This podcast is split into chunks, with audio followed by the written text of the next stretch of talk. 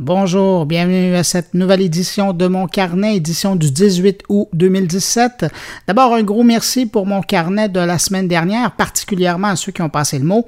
Je suis tellement content de voir euh, qu'il y a plein de gens qui euh, l'ont écouté, presque le double qu'à l'habitude cet été. Euh, et les sujets, bon, ils étaient bons, les invités étaient excellents. Puis, ben, je pense qu'il faut croire que la magie de Disney a opéré encore une fois. Depuis le dernier carnet, une semaine a passé et quelle semaine? Je vous propose dans cette édition de mon carnet une entrevue avec le fondateur de Tech of Africa, Gottlieb Bataba, qu'on va rejoindre à Lomé au Togo pour parler du documentaire Afropreneur, Histoire d'une révolution silencieuse, un documentaire que j'ai trouvé euh, très inspirant et intéressant sur les jeunes entrepreneurs francophones de l'Afrique subsaharienne qui se battent pour faire marcher leur start-up. Une entrevue aussi cette semaine avec Paul Allard, le fondateur de Impact Finance. Je ne sais pas si vous vous souvenez, mais il y a quelques mois, j'avais eu, euh, j'avais fait une entrevue avec lui au sujet du lancement de cette nouvelle banque qui est plus socialement acceptable. Eh bien, aujourd'hui, il lance une crypto-monnaie, le Impact Coin, et je voulais en savoir un peu plus sur l'initiative. Alors, je lui ai téléphoné. Et puis, on aura le billet de Stéphane Rico qui s'intéresse à Mark Zuckerberg, qui lui euh, semble avoir des aspirations présidentielles. Et puis Jean-François Poulain, de son côté, ben, il fait relâche cette semaine. Et puis, pour ceux qui ont une bonne mémoire, ben, j'avais dit en fin de balado la semaine dernière que j'aurais pour vous une entrevue avec le président de Wikipédia cette semaine. Ben non, malheureusement, l'agence de relations publiques qui m'avait offert cette entrevue, eh bien, elle m'a fait dans les mains, pas fort, mais bon, je vais taire leur nom en gentleman, hein, mais disons qu'ils savent qui ils sont. Alors j'ai une pas pire pensée pour eux.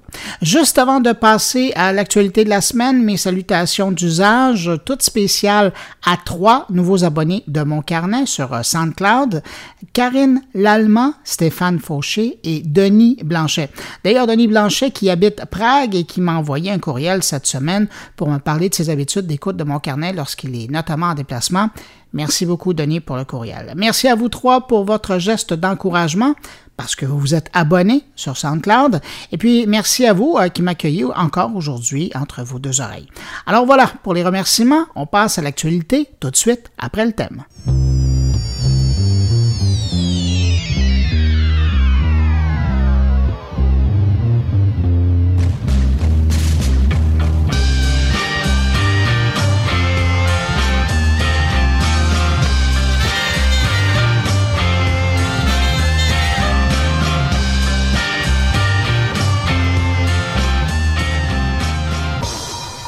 On commence avec une bonne nouvelle qui nous vient de Facebook. Le réseau social part à la chasse des pièges à clics ou les clickbait, si vous voulez, qui pullulent sur son réseau. Fini les faux vidéos ou les images qui ressemblent à des vidéos avec le petit triangle au centre, mais qui, euh, une fois lorsqu'on a cliqué dessus, nous amènent ailleurs, souvent bien loin d'une vidéo.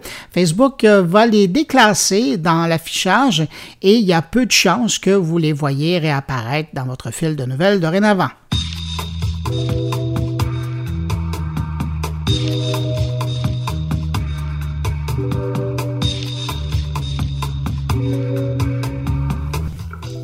Sinon, c'était la guerre des royautés cette semaine. Je ne parle pas de la reine d'Angleterre, mais bien euh, des royautés qui sont remis aux artistes. Cette semaine, YouTube tenait à faire savoir au effort qu'ils étaient plus généreux envers les artistes que Spotify. Il faut savoir que YouTube demeure encore aujourd'hui pour bien des gens la destination pour écouter et pas nécessairement regarder de la musique. Alors évidemment, Spotify lui fait de l'ombre. Alors tous les moyens sont bons pour attirer l'opinion publique de son côté. Alors YouTube, euh, vu que vous le sachiez, euh, qu'il verse plus d'argent aux artistes que Spotify. Chez YouTube, selon leurs chiffres, on verserait 3 dollars pour chaque 1000 écoutes à un artiste. Si vous demandez combien offre en moyenne Spotify, ben, je me le demande aussi. Et euh, avant de vous parler, là, à l'instant, je n'avais pas le chiffre. Alors, si vous l'avez avec vous, ben, glissez-moi l'information, ça me fera plaisir dans la section commentaires.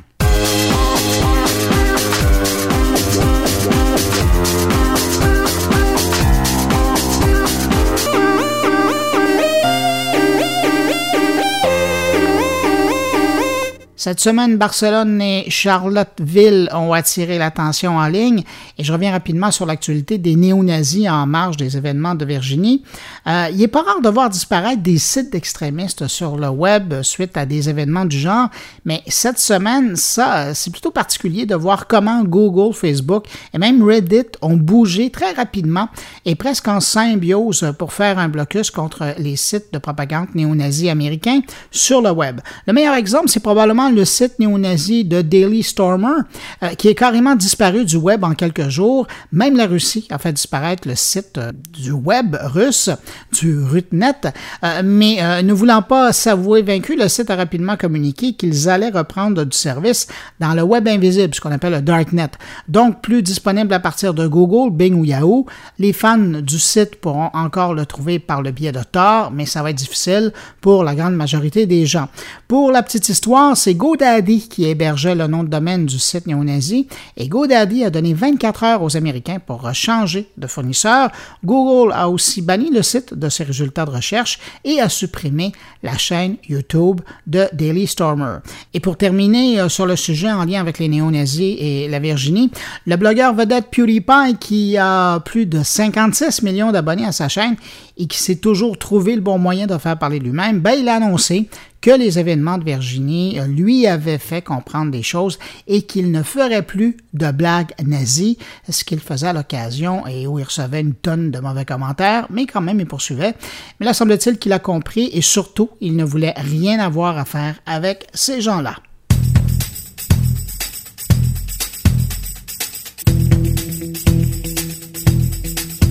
Quand on parle de l'impact qu'un tweet de Donald Trump peut avoir sur l'économie, cette semaine, on a eu un bon exemple. Mercredi matin, le président américain tweetait sur le fait que la compagnie Amazon aurait eu un impact négatif sur les euh, petits marchands du pays. Résultat, en quelques minutes, le titre d'Amazon a perdu 6 milliards de dollars de sa valeur sur le marché boursier. Un président plutôt dangereux avec ses tweets.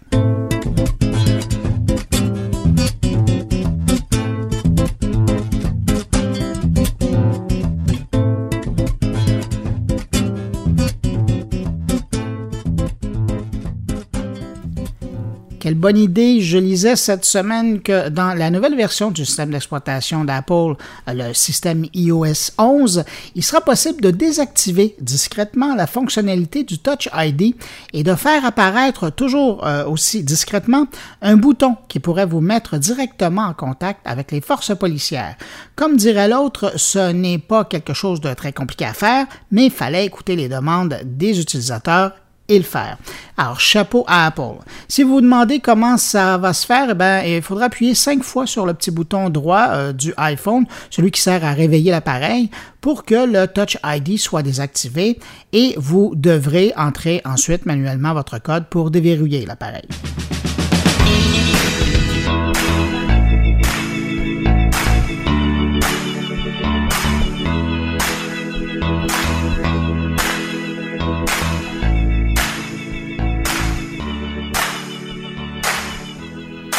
Une bonne nouvelle de Snapchat, ça se prend toujours bien, me direz-vous. Alors j'en ai une. Snapchat vient de tenter une expérience intéressante, mais pas nouvelle quand même. Lors d'un spectacle, Snap a lié les vidéos de divers utilisateurs présents au même spectacle pour n'en faire qu'un avec autant d'angles et de points de vue sur le spectacle que de gens dont le vidéo a trouvé place dans le montage final. Cette fonction baptisée Crowdsurf reprend essentiellement ce qu'une boîte belge dont j'oublie le nom malheureusement avait créé il y a quelques années. Et ça permet d'avoir différents angles d'un même spectacle, d'un même événement. Ce qui euh, lie tout ça, ce qui permet le montage d'images euh, sur spectacle, c'est la bande son. Le système de montage vidéo se fie à la bande sonore pour mixer les images les unes après les autres. Le résultat n'a évidemment rien à voir avec une captation professionnelle, même que c'est très loin de ça, mais ça donne quand même une aperçu du spectacle. Alors j'ai hâte de voir comment les artistes et les boîtes qui représentent l'intérêt des artistes vont réagir devant cette nouvelle fonctionnalité de Snapchat.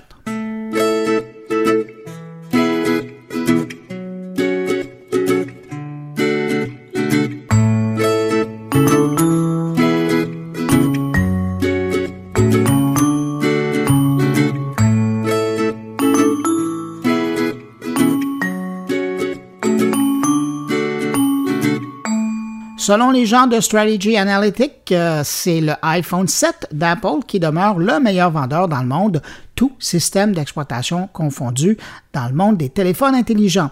Si on regarde de plus près les ventes au cours du deuxième trimestre euh, de l'année, le iPhone 7 domine avec presque 5% de part de marché.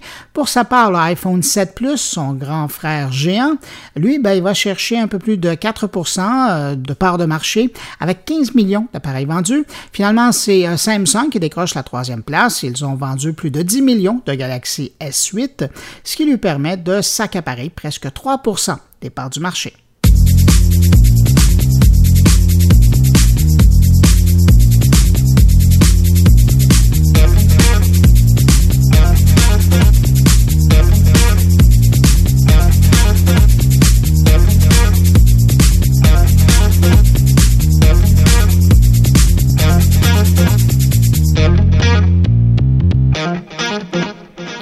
Parlant de téléphone, cette semaine, on a vu le nouveau Nokia 8, un appareil clairement conçu pour les super utilisateurs des applications de partage de contenu sur les réseaux sociaux. Que ce soit pour prendre des photos, immortaliser avec de la vidéo ou faire une diffusion en direct, le nouveau Nokia 8 a vraiment été conçu pour les gens qui veulent un centre de diffusion entre leurs mains. Avec son écran partagé, le fabricant espère probablement attirer des YouTubers ou des adeptes de Facebook Live qui demandent plus à un téléphone que la majorité des utilisateurs. Et sans le savoir, ou peut-être qu'ils le savaient, Nokia vient de donner un nouvel outil de la mort aux gens qui vont euh, faire du contenu parce qu'avec sa fonction double vision, le Nokia 8 permet de diffuser à la fois l'avant et l'arrière du téléphone en même temps à l'aide des deux caméras de 13 mégapixels pixels placés, vous l'avez deviné, devant et derrière l'appareil. On pourra donc voir le visage des YouTubers ou des Facebookers euh, qui regardent quelque chose et donc voir leur émotion en même temps et voir ce qu'ils regardent. Et on pourra aussi voir probablement des entrevues en direct avec quelqu'un devant eux et voir les deux visages en même temps, côte à côte, sur notre écran. Si ça vous intéresse, je vous rappelle le nom du nouveau téléphone de Nokia, le Nokia 8.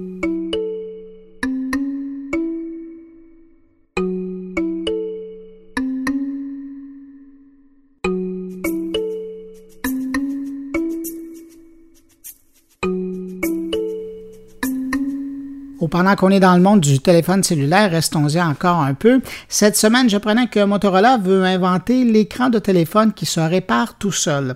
Quand j'ai tweeté l'info, il y a Hugues Morin qui a répondu "Ce serait pas plus intéressant d'en inventer un qui ne se casse pas."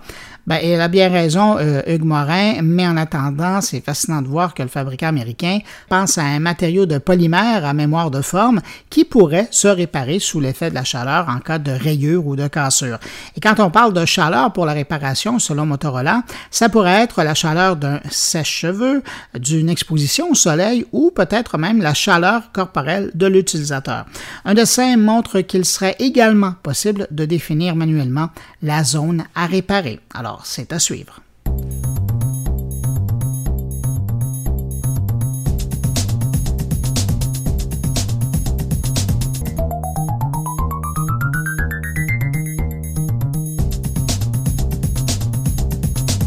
Y a-t-il des utilisateurs de l'application de navigation routière Waze parmi vous? J'attends. Levez la main. En tout cas, moi, je le suis. Je suis même, selon l'application, Chevalier Wazer. Euh, alors, je vous en parle parce que, en plus de croire que c'est vraiment le meilleur outil de navigation sur la route et qu'il est gratuit, ben, il y a une nouveauté qui vaut une mention cette semaine aux États-Unis. Waze vient d'ajouter la fonction aide routière dans la nouvelle version Android. Faut dire que comme Waze appartient à Google, c'est de bonne guerre que Google conserve les primeurs pour son système Android, mais on devrait voir la fonction arriver sur la version iOS dans quelques mois. C'est pas mal d'habitude ce qui arrive. Donc, l'application intègre maintenant un bouton d'appel en cas de panne et en cliquant dessus, vous faites un appel à l'aide aux autres utilisateurs de Waze dans le secteur. Évidemment, Waze euh, n'est pas responsable de votre dépannage, mais comme outil de dépannage, ben, c'est une bonne chose de plus. Il y a fort à parier que des gens de l'industrie du remorquage vont commencer à surveiller Waze pour dépanner les gens. Ça aussi, ça devrait arriver. D'après les chiffres de Waze, l'application compte une communauté aujourd'hui de plus de 85 millions d'automobilistes qui l'utilisent dans le monde. Alors, il y aura bien un bon samaritain pour vous venir en aide en cas de panne où vous serez. Euh, je vous rappelle que cette fonction est sortie sur Android, aux États-Unis seulement, mais que ça devrait être une question de mois avant qu'on la voit arriver chez nous.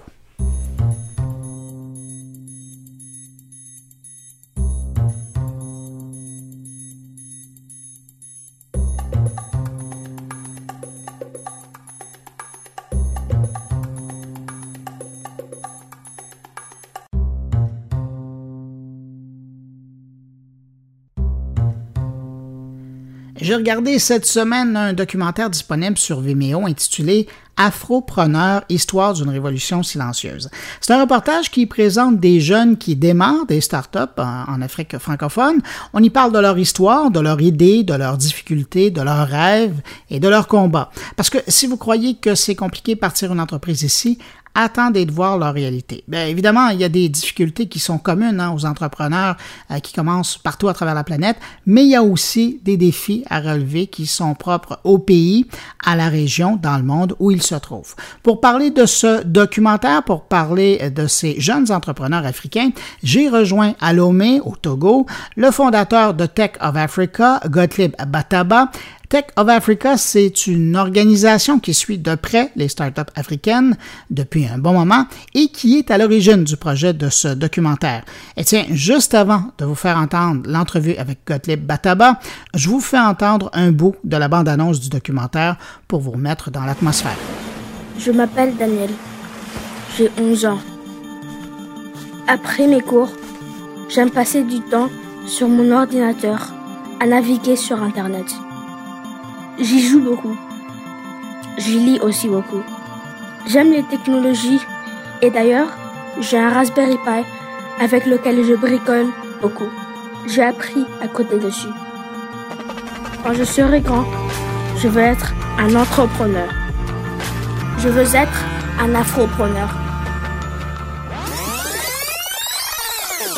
Monsieur Bataba, c'était quoi le but du projet? L'un des buts principaux du projet, c'est euh, d'aller rencontrer les entrepreneurs du numérique en Afrique francophone et euh, de, de, connaître leurs défis et de comprendre comment ils y arrivent. Bon, derrière le projet, il y avait Tech of Africa euh, et c'est la mission de Tech Africa de faire la promotion ou du moins, enfin, de, de parler de ce qui se fait.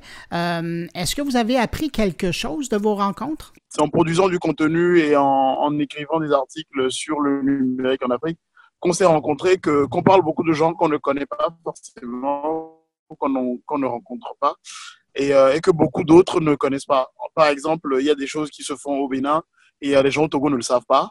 Euh, ils sont plus concentrés sur les choses qui se font en France, aux États-Unis. Et donc l'idée aussi derrière, c'était de, de, de, de, faire euh, découvrir aux gens sur place ce, ce qui se fait euh, dans les pays à côté d'eux et qui se fait bien. Euh, des choses dont ils pourraient s'inspirer pour, pour faire aussi pour faire pareil ou pour faire mieux sûr, euh, pendant, le, pendant le, notre périple, on a rencontré des entrepreneurs qui nous ont parlé de leurs difficultés, de, comment ils arrivaient à s'en sortir.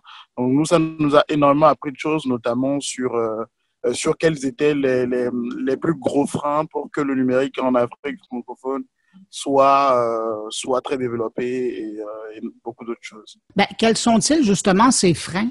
Euh, on a, on a, on a, ils nous ont surtout parlé de trois, trois principaux euh, freins. Euh, les ressources humaines. Euh, la plupart nous ont, nous ont dit que qu'ils arrivaient, qu'ils avaient du mal à trouver des ressources humaines assez formées euh, pour pouvoir, par exemple, développer des applications de, de, de haut niveau.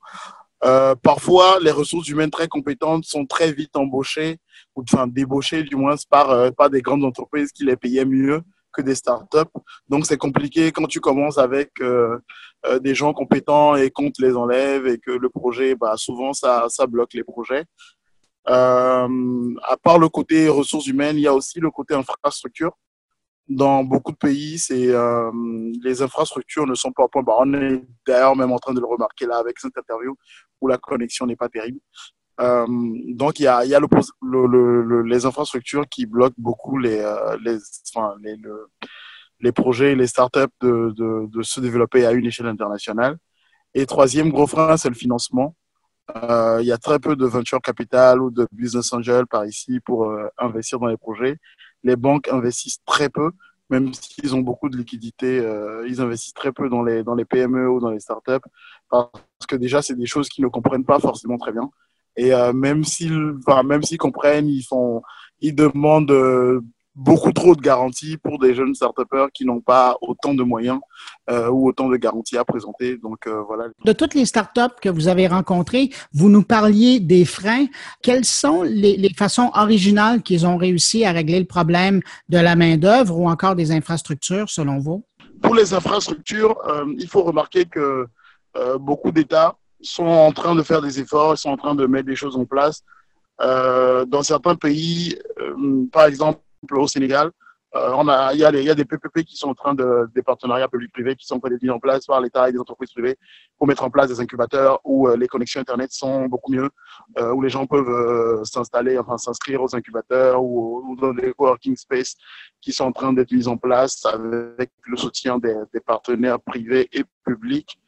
Il y a des choses comme ça qui sont en termes de, en termes de ressources humaines, généralement, ce que l'astuce, si on peut appeler ça comme ça, que les fondateurs essaient de trouver, c'est de, de, de proposer euh, des, euh, des actions ou des parts dans les entreprises aux employés ou, euh, ou, à des partenaires pour pouvoir les garder un peu de temps, en tout cas du, du moins jusqu'à ce que le projet soit très développé. Donc c'est à chaque fois des méthodes un peu, un peu système D qu'on essaye de trouver pour, pour pallier à ces manques-là. Et euh, jusqu'à présent, c'est encore un peu, c'est encore un peu touchy, enfin, comment dire ça, c'est encore un peu compliqué. Mais, mais ils essayent de, de, de trouver des solutions de ce type-là pour, pour y arriver. J'aime beaucoup le titre de, de votre documentaire euh, Afropreneur, histoire d'une révolution silencieuse. Il y a deux choses dans le titre. D'abord, Afropreneur. On, bon, on voit bien que c'est euh, Afrique et entrepreneur, mais c'est un mot que vous avez inventé, ça? Quoi, c'est afropreneur? Oui. Non, enfin, je ne l'ai pas inventé, on va dire. C'est juste une contraction de afro et puis d'entrepreneur. Euh, c'est un mot que j'avais déjà vu passer sur Internet. J'avais trouvé ça sympathique. Et après, on l'a composé avec l'histoire d'une révolution silencieuse parce que pour nous, je, si vous voyez le documentaire, vous comprenez que euh, c'est des entrepreneurs qui ont beaucoup de difficultés, mais qui se battent et qui ne sont pas encore très médiatisés. C'est même la, première, la, raison principale pour laquelle nous avons fait le documentaire. Euh, ils ne sont pas encore très médiatisés comme ça pourrait l'être dans, l'Afrique anglophone ou les, au Nigeria ou au Kenya. On en entend beaucoup parler. Donc, en Afrique francophone, on a, enfin, on s'est dit que ils sont en train de faire des choses sympathiques. Ils sont en train de faire une petite révolution qui, pour le moment, est silencieuse, mais qui va faire du bruit plus tard. Donc, c'est pour ça qu'on a composé Afropreneur, histoire d'une révolution euh, silencieuse. Qu'est-ce que vous espérez avec euh, la diffusion de Afropreneur en ligne? Bon, en fait, en réalité, la diffusion, euh, elle ne se fera pas qu'en ligne. On a mis la version en ligne pour des gens qui, qui peuvent, qui peuvent se l'acheter, mais on, on, est en train de prévoir de, de distribuer le film, en tout cas de faire des projections publiques dans les villes africaines. C'est d'ailleurs pour ça que je suis là. Euh, donc, on va faire la projection dans toutes les villes où nous sommes déjà passés, à Lomé, à Cotonou, à Douala, à Brazzaville, à Dakar et à Abidjan. Euh, donc, l'idée, c'est de, ce sera des diffusions gratuites, des projections gratuites, en tout cas dans ces villes-là. L'idée, c'est de, faire voir le film à un maximum de gens, de les inspirer, euh, puissent, euh, pour les gens qui sont entreprenants ou qui le désir d'entreprendre, qui puissent s'inspirer de ce que les autres font déjà et du fait aussi que malgré les difficultés, il y a des gens qui font des choses, il y a des gens qui croient et qui, euh, euh, qui sont en train de doucement, silencieusement, mais de ramener une révolution euh, dans le numérique, dans l'entrepreneuriat du numérique. Gottlieb Bataba, merci infiniment pour euh, cette euh, entrevue et puis j'invite euh, fortement les gens qui nous écoutent, qu'ils soient de ce côté-ci de l'Atlantique ou même en Europe, d'aller regarder ça parce que rencontrer tous ces entrepreneurs-là du Sénégal, du Mali, de la Côte d'Ivoire, du Togo, du Bénin, du Cameroun et, et, et du Congo, c'est intéressant, mais c'est aussi inspirant. Et je vous remercie d'avoir fait ce documentaire-là. Je vous remercie pour votre intérêt. Au revoir. Merci à vous. Au revoir. Une note en terminant sur euh, le sujet, si ça vous intéresse de voir le documentaire en ligne, vous allez sur la plateforme vidéo Vimeo et vous cherchez le nom Afropreneur en un mot. Ou plus simple encore, vous vous rendez sur moncarnet.com et vous cliquez sur le lien qui vous mènera directement sur la vidéo. Et en passant, vous pouvez louer ou acheter la vidéo.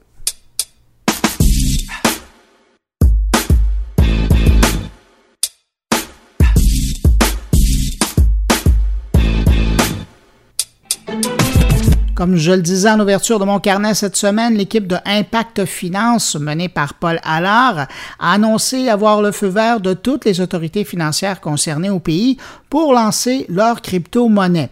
Vous connaissez le Bitcoin? Ben, qu'est-ce que le nouveau Impact Coin? J'ai joint Paul Allard, le grand patron d'Impact Finance, pour en savoir plus long sur le sujet. Et vous allez voir, en plus de ces explications assez claires, il avait une méchante offre surprise pour les auditeurs de mon carnet. Écoutez ça. On te doit bien des premières dans le monde de l'Internet au Québec, mais celle-là, j'avoue que... Euh, est-ce que je peux dire ça comme ça? Tu as mis à jour et dans les règles de l'art la première crypto-monnaie au Canada. Oui, c'est exactement ça. Il faut se rendre compte que c'est pas, puis je suis pas le seul. On est une équipe, puis on a travaillé. Ça a été, euh, tu connais un petit peu les, autorités réglementaires canadiennes, mais spécifiquement l'autorité réglementaire du Québec, l'AMF, qui ont été fantastiques parce que on est la première crypto-monnaie euh, euh, euh, qui, va être en pré-vente et qui, de façon absolument légale, selon les règles des valeurs mobilières canadiennes au complet. Et ça, ça a poussé les autorités à faire un pas immense. Et ce n'est pas juste une première canadienne, il faut comprendre que c'est le premier officiellement dans un pays moderne avec des règles de, dans le monde. Donc, on peut dire que c'est une des premières crypto-monnaies qui est en vente légale selon les règles des, des autorités financières. C'est énorme. C'est pas juste un petit peu, c'est gros, gros, gros. Le texte de loi est une jurisprudence au Canada et il a déjà été envoyé à plein de législations dans le monde. Puis tu fais bien de le préciser parce que, évidemment, quand on parle de crypto-monnaie, le premier nom qui nous vient en tête, puis ça serait bien de faire la différence entre les deux, c'est évidemment la monnaie vedette, le Bitcoin, qui est en train d'atteindre des sommets faramineux. Qu'est-ce qui différencie ce système-là du système que vous avez mis en place? Qu'est-ce qui les différencie les deux? Ben, je vais, je vais commencer par te dire euh, pourquoi est-ce que c'est la continuité avec effectivement Impact Finance et euh, son projet et pourquoi la crypto-monnaie tient la route dans le projet. Euh, rapidement, Impact Finance, sa mission première, sa mission principale, c'est de remettre la finance au service d'une économie d'impact social, d'une réelle économie d'impact social. Aujourd'hui, la finance a des dérives. Elle ne sert plus l'humain puis ni la société en général. Puis j'épargne ce, ce, ce, débat-là. Je pense que tout le monde en est convaincu. Et notre objectif Impact Finance, c'est d'utiliser la technologie pour le faire, d'utiliser euh, une approche de collaboration, de transparence, de co-création puis de euh, co-créativité pour le faire et surtout de mettre le citoyen aux commandes de cette économie-là. Alors, nous, notre projet premier, c'est de bâtir un écosystème, un réseau social qui rejoint les entreprises d'impact social, les gens qui ont du capital pour investir dans ces entreprises d'impact euh, euh, euh, comme Théo Taxi, comme Lufa Farms, comme Alvéole, etc. Et surtout, et surtout, le citoyen ordinaire qui n'a pas voix au chapitre encore de façon facile et structurée et organisée. Alors, le citoyen va lui, ça va lui, avec Impact Eco, qui est l'écosystème qu'on va lancer fin 2017, sur son mobile, une app, ça va lui permettre de faire quoi? D'acheter et de, des produits et services qui sont d'impact social, de d'épargner dans des produits financiers qui sont 100% d'impact social et aussi de mettre dans un compte de banque, dans une institution bancaire qui est Impact Bank, qui est 100% dédiée à l'économie d'impact. C'est d'avoir en sorte un outil où tu peux enfin faire en sorte que ton argent a le pouvoir de transformer la planète et l'économie. C'est ça le rêve d'Impact Finance. Et ça, on comprend bien. Et donc, pourquoi Impact Coin vient s'ajouter à Impact Finance? Mais je reviens avec ma question. La différence fondamentale entre le Bitcoin et euh, le système que vous êtes en train de mettre en place, Impact Coin, qu'est-ce que c'est? Bon, Impact Coin, pourquoi on l'a inventé? Puis on reviendra à ta question finalement. Parce qu'on voulait faire en sorte que les gens qui participent dans ce réseau social soient récompensés soit récompensé à chaque fois qu'ils participent, qu'ils reçoivent des impact coins et que l'impact coin prenne de la valeur parce que l'économie d'impact croît. Il faut les récompenser. Qu'est-ce qui est différent du Bitcoin et de l'impact coin? Bien, d'abord, le Bitcoin, ça a été le premier, euh, la première exercice qui a utilisé la blockchain. Vous allez entendre parler de la blockchain. C'est la technologie sous-jacente au Bitcoin.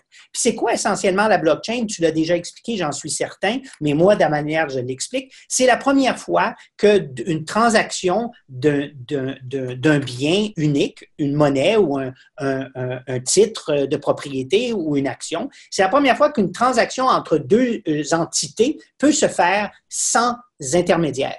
Alors, quand tu achètes ton argent aujourd'hui, quand tu achètes un café chez Starbucks et tu payes avec Visa, il y a à peu près 12 à 14 intermédiaires qui confirment, qui, qui font que la transaction se fait et tu payes pour chacun de ces, intermédiaires-là.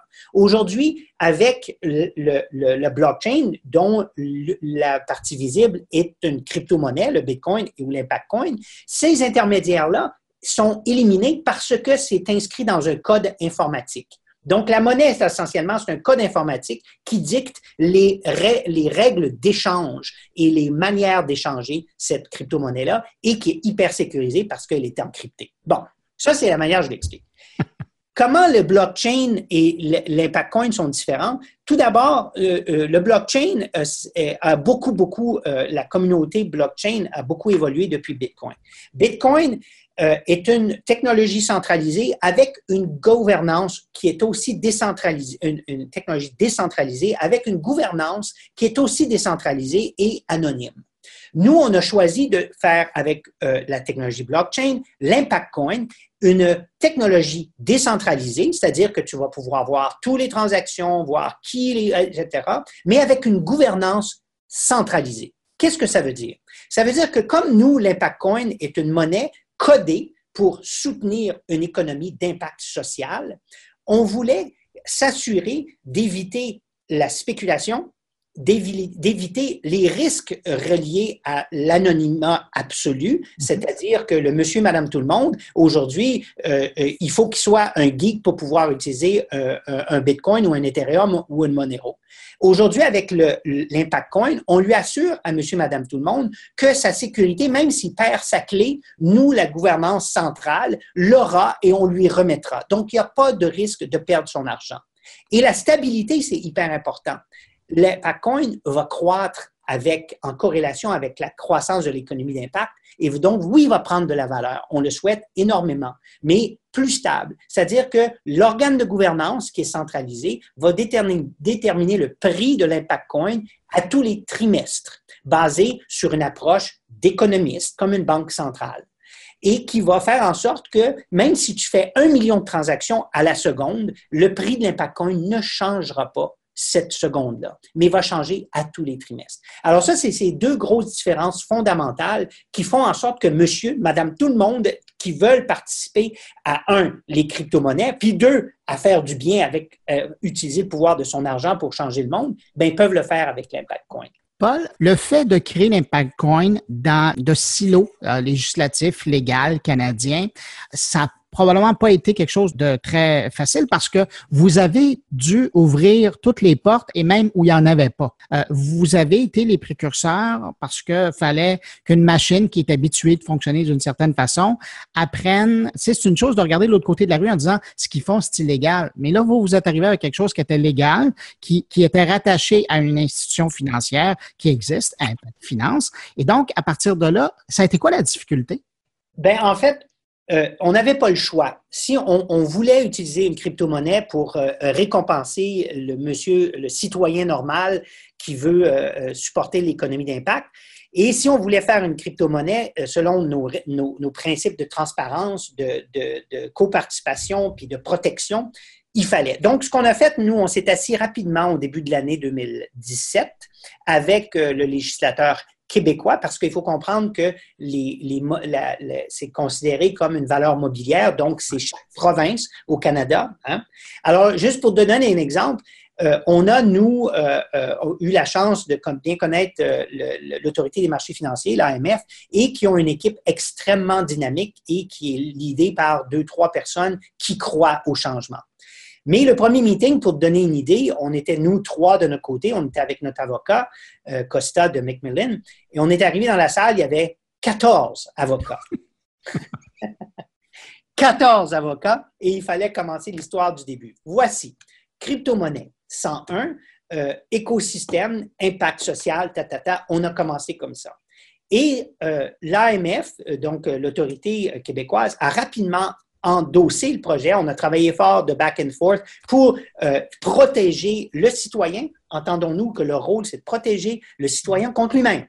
Hein, c'est protéger et s'assurer que nous, on fasse tous euh, tout ce qu'il faut en termes de transparence, de disclosing d'informations. De, et lorsqu'on est arrivé à s'entendre avec l'autorité québécoise, il a fallu recommencer avec l'Ontario, avec l'Alberta, avec la Colombie-Britannique, avec la Saskatchewan et ainsi de suite. Puis il y avait 14 avocats dans chacun de ces groupes-là, imagine.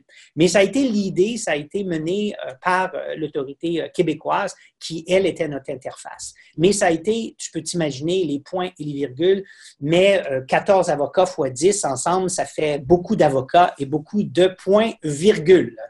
Alors, je te dis pas les crises que j'ai pétées quelquefois dans des meetings, mais, mais sauf que euh, euh, je dois reconnaître, euh, après, avec recul, qu'on vient de faire, d'écrire une page d'histoire dans l'histoire de la blockchain, pas juste au Québec, pas juste au Canada, mais dans le monde. C'est vraiment un gros, gros, gros pas. Puis aujourd'hui, maintenant, il n'en tient qu'à la communauté de décider que l'impact coin va être la devise internationale dédiée à l'économie d'impact et qui va être utilisée partout par d'autres communautés d'impact aussi. Et ce qui est fascinant, Bruno, c'est que depuis qu'on a lancé l'initiative il y a trois mois et qu'on a commencé avec le white paper que tu as, vu, etc., on s'est fait approcher par une douzaine d'organisations, dont une des banques dédiées à l'économie d'impact en Hollande, en Italie, en Espagne. Je viens de terminer la conférence avec euh, le UK et qui trouvent fascinant et qui veulent adopter l'impact coin comme étant le pont international de toutes ces communautés d'impact euh, dans tous les pays. Alors ça, c'est ça, c'est, c'est le rêve qui, qui je pense, tu as raison. Dans tous les projets que j'ai faits depuis euh, une vingtaine d'années, si je réussis celui-là, parce que je dis bien si, il y a un paquet de risques, mais si je réussis celui-là, je pourrais dire c'est le projet de ma vie. Ça, c'est clair. C'est vrai. Ça. Paul, concrètement, euh, parce qu'il y a des gens là, qui sont sûrement intéressés par euh, le projet, puis de mettre la main virtuellement sur euh, le coin, la, monnaie Impact, comment ça va se passer là, dans les faits? Je sais que les gens qui vous ont suivi, bon, parce que je fais partie de ces gens-là, j'étais curieux, on reçoit énormément d'informations, mais, mais le public en général, à quel moment il va pouvoir mettre la main ou acquérir d'Impact Coin? Bien, on est actuellement... Au Québec et ailleurs au Canada. C'est partout dans le monde. Euh, ailleurs au Canada, partout dans le monde, on a 18 pays ce matin qui ont acheté des Impact Coins. Ça, ça on a eu le feu vert mardi. Mercredi, on l'a annoncé. Euh, euh, et on a ouvert, euh, alors sur impactcoin.com, I-M-P-A-K, coin, C-O-I-N.com, impactcoin avec un K. C'est la plateforme qui donne toutes les explications et où, on peut acheter des impact coins. elle sera ouverte officiellement, la campagne grand public, lundi à partir de midi.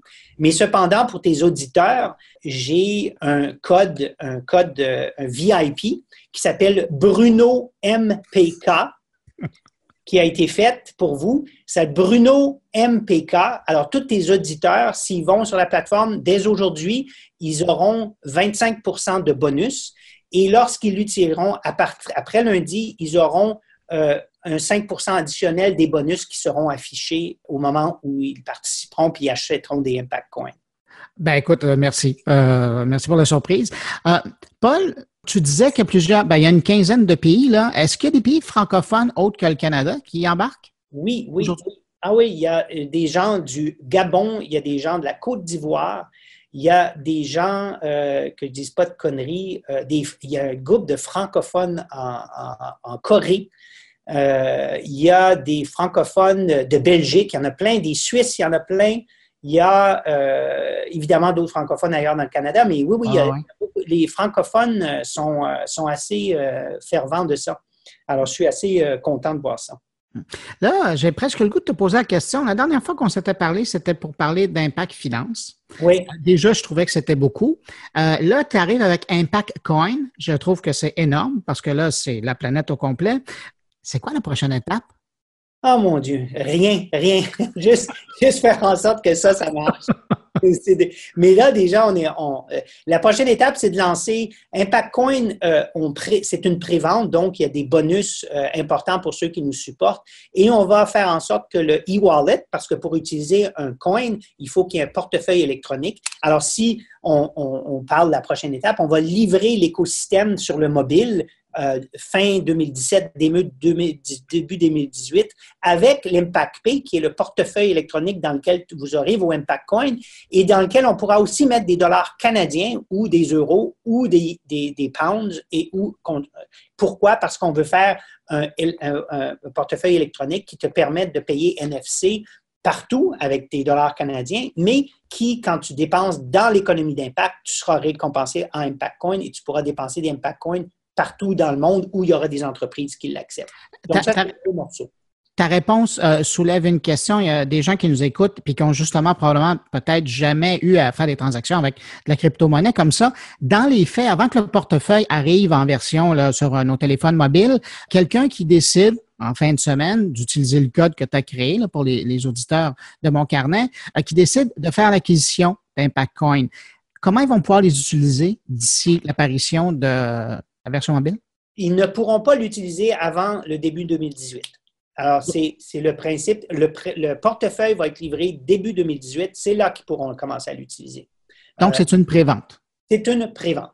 Absolument, absolument. Mais ils auront sur leur mobile, ils verront leur compte, évidemment. Euh, on a fait une plateforme qui est super bien faite, qui accepte des Ethereum, qui accepte des Bitcoins, qui accepte des devises canadiennes, américaines, qui, qui accepte toutes les devises. Euh, ça, c'est aussi une première. Et cette plateforme-là qu'on a, qui est un produit de, de, financement, on va, on va la productiser, c'est-à-dire on va la rendre disponible pour les entreprises d'impact aussi. Ça, c'est un, un, aspect. Donc, déjà, amusez-vous à voir comment c'est facile d'aller sous le, de cette plateforme-là qui respecte qu'on appelle dans le jargon financier le KYC, qui veut dire Know Your Client, toute la déclaration de qui tu es, euh, identifier qui tu es, etc. En trois, quatre minutes, on a fait toutes les étapes qui jadis prenaient une heure avec des fax et des papiers. Non, mais c'est. C'est ben, quand même. Quelle gymnastique, hein? Oui, puis c'est là que ça a été difficile. C'est là que ça a été compliqué. Dire non, on ne veut pas ça. L'usager va se, va se sauver avec, euh, en, courant si euh, on met ça. Avant ça, ouais. Paul, merci énormément d'avoir pris du temps pour me parler. Je te laisse retourner à tes appels à travers le monde pour euh, vendre cette idée. Paul Allard, il est le président fondateur d'Impact Finance et aussi ben, la nouveauté, la Impact Coin. Merci beaucoup, Paul. Merci, Bruno, puis on se parle sous peu. Salut. Salut.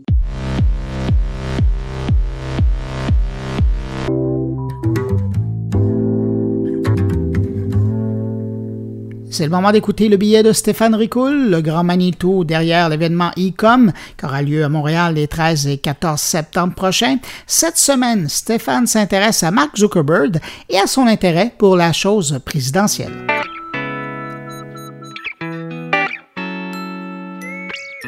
Bonjour. L'actualité cette semaine, Mark Zuckerberg ne se présente certainement pas à la présidence des États-Unis pour 2020 mais il démontre le contraire. Entre phrases et gestes, on verra bien. Sauf que je me pose plusieurs questions. Euh, dans les sujets qu'il aborde dans sa petite tournée des États-Unis, euh, plusieurs sont intéressantes à, à regarder d'un point de vue de l'économie numérique. La première, il prône un revenu universel pour contrer l'automatisation des métiers. Je pense qu'il y a la matière à réflexion. Euh, Mark Zuckerberg semble vouloir automatiser euh, différents corps de métiers, ce que le numérique tend à proposer effectivement, mais avoir un président à la tête d'une des plus grandes puissances mondiales qui prône ça, y a-t-il un certain danger par rapport à ça? Les data aussi, la data, pardon, euh, l'utilisation des données. On sait que Facebook en détient énormément que Facebook refuse, tout comme Google, de partager cette data avec le gouvernement. Mais qu'advient-il quand le chef du gouvernement est aussi le chef de l'entreprise détenant le plus de data? Posons-nous la question.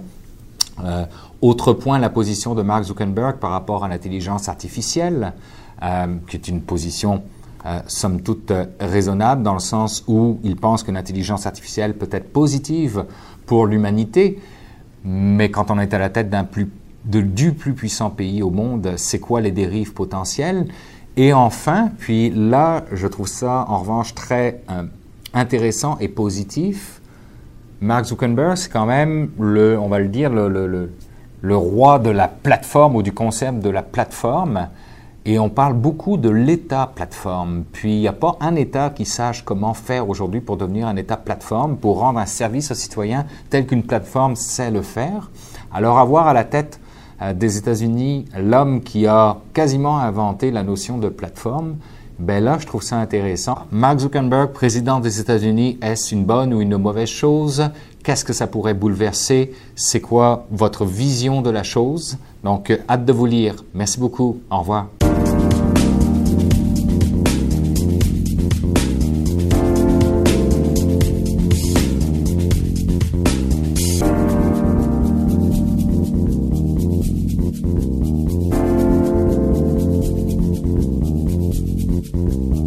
Cette semaine, je vous propose l'écoute du podcast Le Stream de Yann Thériault.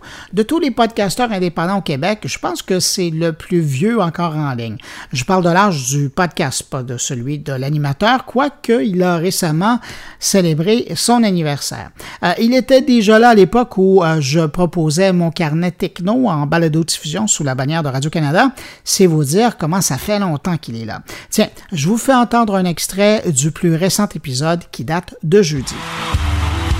Ce n'est ni de la radio, ni de la télé. C'est le stream avec Yann Terriot.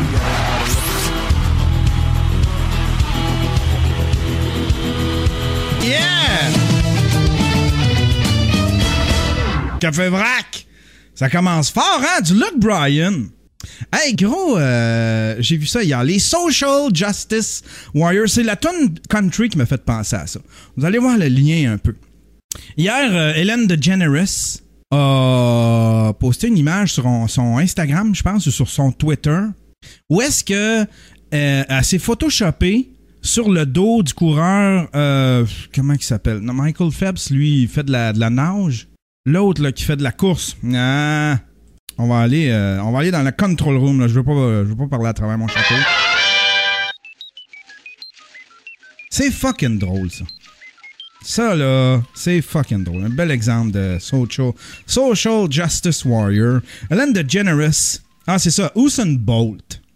Elle s'est photoshopée, accrochée après Usain Bolt. Puis là, euh, euh, Usain Bolt, il court, tu sais. Tu vois qu'il court vite, puis c'est avec son gros sourire.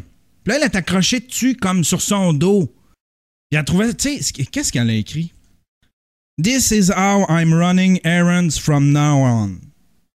C'est comme ça que je cours errant à partir de, de, de maintenant. À partir de maintenant. Et là, ça s'est enflammé, évidemment. Tout le monde a fait des liens avec euh, l'esclavage, le slavery, une blanche sur un noir qui s'en sert comme un âne.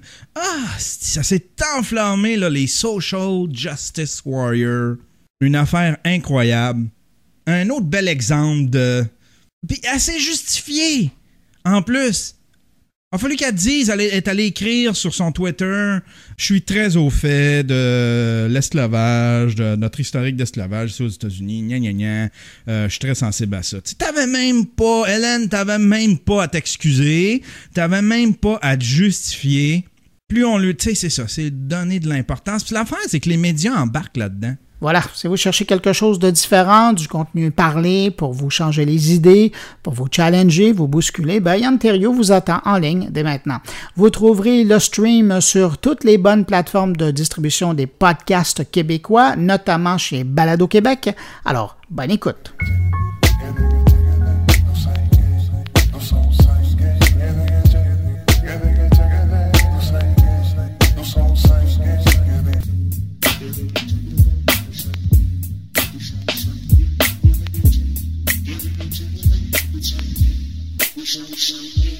Ben voilà, c'est tout pour cette édition de Mon Carnet pour cette semaine. N'hésitez pas à passer le mot autour de vous. Vous le savez, si vous pensez que Mon Carnet peut intéresser quelqu'un que vous connaissez, vous lui dites. Moi, je serai là la semaine prochaine. Entre-temps, si vous désirez me laisser un mot, vous pouvez le faire hein, en me laissant euh, un mot sur la page Facebook de Mon Carnet, euh, par le biais de mon compte Twitter, sur ma page SoundCloud ou encore par une visite et un message laissé dans la version blog de moncarnet.com. Merci d'avoir été là. Je vous rappelle que vous pouvez trouver mon carnet chaque semaine sur iTunes, Google Play, Balado Québec, Réseau et évidemment la maison sur SoundCloud où vous pouvez directement vous abonner. Excellente semaine. Je vous retrouve la semaine prochaine. Au revoir.